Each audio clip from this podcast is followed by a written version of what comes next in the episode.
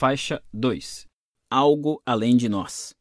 Ernest Becker era um acadêmico marginalizado. Em 1960, obteve seu PhD em antropologia. Sua tese de doutorado comparou as práticas estranhas e pouco convencionais do Zen budismo e da psicanálise. Na época, o budismo era visto como algo para hippies e viciados em drogas, e a psicanálise freudiana era considerada uma forma charlatã de psicologia da Idade da Pedra. Em seu primeiro trabalho como professor assistente, Becker logo entrou para um grupo que denunciava a prática da psiquiatria como uma forma de fascismo. Eles haviam como uma abordagem leiga de opressão contra os fracos e indefesos. O problema era que o chefe de Becker era psiquiatra. Então, foi meio como entrar no seu primeiro emprego e orgulhosamente comparar o seu chefe a Hitler. Como você pode imaginar, Becker foi demitido. O jeito foi levar suas ideias radicais para onde seriam aceitas Berkeley, na Califórnia. Mas isso também não durou muito, porque não era apenas as tendências dissidentes que causavam problemas para Becker, mas também o seu método de ensino peculiar. Ele usava Shakespeare para ensinar psicologia, livros didáticos de psicologia para ensinar antropologia e dados antropológicos para ensinar sociologia. Ele se fantasiava de rei Lear e simulava lutas de espadas em sala de aula, fazia longos discursos políticos que tinham pouco a ver com o plano de aula. Seus alunos o adoravam. O corpo docente sentia o oposto. Menos de um ano depois, ele foi demitido de novo. Então, Becker chegou à Universidade Estadual de São Francisco, onde manteve o cargo por mais de um ano. Quando começaram os protestos estudantis contra a guerra no Vietnã, no entanto, a universidade convocou a Guarda Nacional e as coisas ficaram violentas. Quando Becker tomou o partido dos alunos e condenou publicamente as ações do reitor, de novo seu chefe era uma espécie de Hitler, coisa e tal, ele foi mais uma vez demitido. Becker mudou de emprego quatro vezes em seis anos. E antes que fosse demitido do quinto, teve câncer coloretal. O prognóstico era ruim. Ele passou os anos seguintes na cama, com poucas chances de sobreviver. Então decidiu escrever um livro. Falaria sobre a morte. Becker morreu em 1974. A Negação da Morte ganhou o prêmio Pulitzer e se tornou uma das obras intelectuais mais influentes do século XX, abalando os campos da psicologia e da antropologia, ao mesmo tempo fazendo profundas afirmações filosóficas que continuam relevantes hoje em dia. A Negação da Morte defende dois pontos. 1. Um, os seres humanos são os únicos animais capazes de formar conceitos e pensar sobre si mesmos de maneira abstrata. Cachorros não ficam se preocupando com a carreira. Gatos não pensam em seus erros do passado, nem se perguntam o que teria acontecido se tivessem feito algo diferente. Macacos não discutem as possibilidades do futuro, assim como peixes não ficam por aí questionando se os outros peixes gostariam mais deles caso tivessem barbatanas mais longas. Nós, humanos, somos abençoados com a capacidade de nos imaginar em situações hipotéticas, contemplar tanto passado quanto futuro, imaginar outras realidades ou situações em que as coisas poderiam ser diferentes. E é por causa dessa habilidade mental única, diz Becker, que todos nós, em algum momento, tomamos conhecimento da inevitabilidade da própria morte. Como somos capazes de imaginar versões alternativas da realidade, também somos a única espécie que consegue imaginar uma realidade da qual não fazemos parte. Essa percepção causa o que Becker chama de pavor da morte, uma profunda ansiedade existencial que serve de base para tudo que pensamos e fazemos. 2.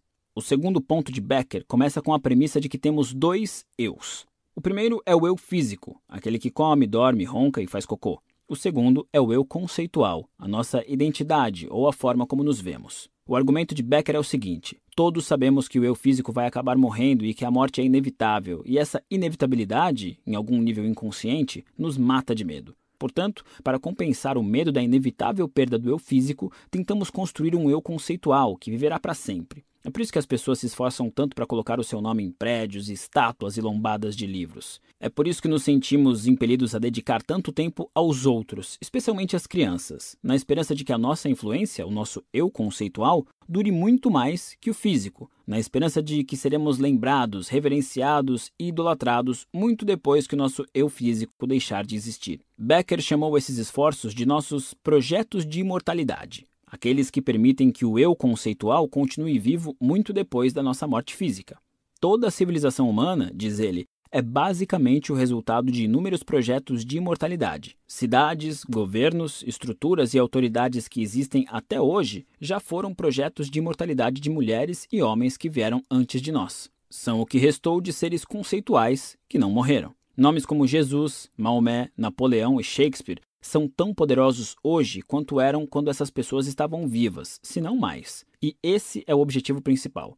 Seja ao dominar uma forma de arte, conquistar uma nova terra, obter riquezas ou simplesmente ter uma família grande e amorosa que continuará a existir por gerações. Todo o significado da vida humana é moldado por esse desejo inato de nunca morrer. Religião, política, esportes, arte e inovações tecnológicas são o resultado dos projetos de imortalidade das pessoas. Becker argumenta que guerras, revoluções e genocídios ocorrem quando os projetos de imortalidade de um grupo de pessoas colidem com os de outro. Séculos de opressão e o derramamento de sangue de milhões de pessoas foram justificados como sendo uma defesa de projeto de imortalidade de um grupo em detrimento do outro.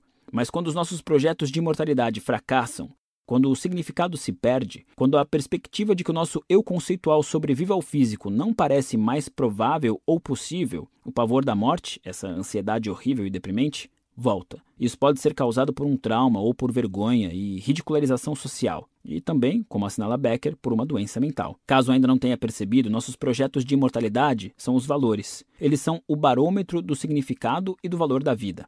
Quando esses valores falham, nós também falhamos em termos psicológicos. O que Becker diz, em resumo, é que o medo impulsiona as pessoas a se importarem demais, porque se importar com alguma coisa é a única forma de se distrair da realidade implacável da morte. E estar pouco se fudendo para tudo é alcançar um estado quase espiritual de aceitação da efemeridade da própria existência. Nessa condição, é muito menos provável ser dominado por várias formas de arrogância. Mais tarde, em seu leito de morte, Becker teve uma percepção surpreendente. Os projetos de imortalidade das pessoas eram o problema, não a solução. Em vez de tentar impor muitas vezes à força seu eu conceitual ao mundo, as pessoas deveriam questionar esse eu e se sentir mais à vontade com a realidade da morte. Becker chamou isso de o antídoto amargo e tentou ele mesmo aceitá-lo enquanto contemplava o próprio fim. Embora a morte seja ruim, ela é inevitável. Então não devemos evitar essa verdade, e sim aceitá-la da melhor forma que pudermos.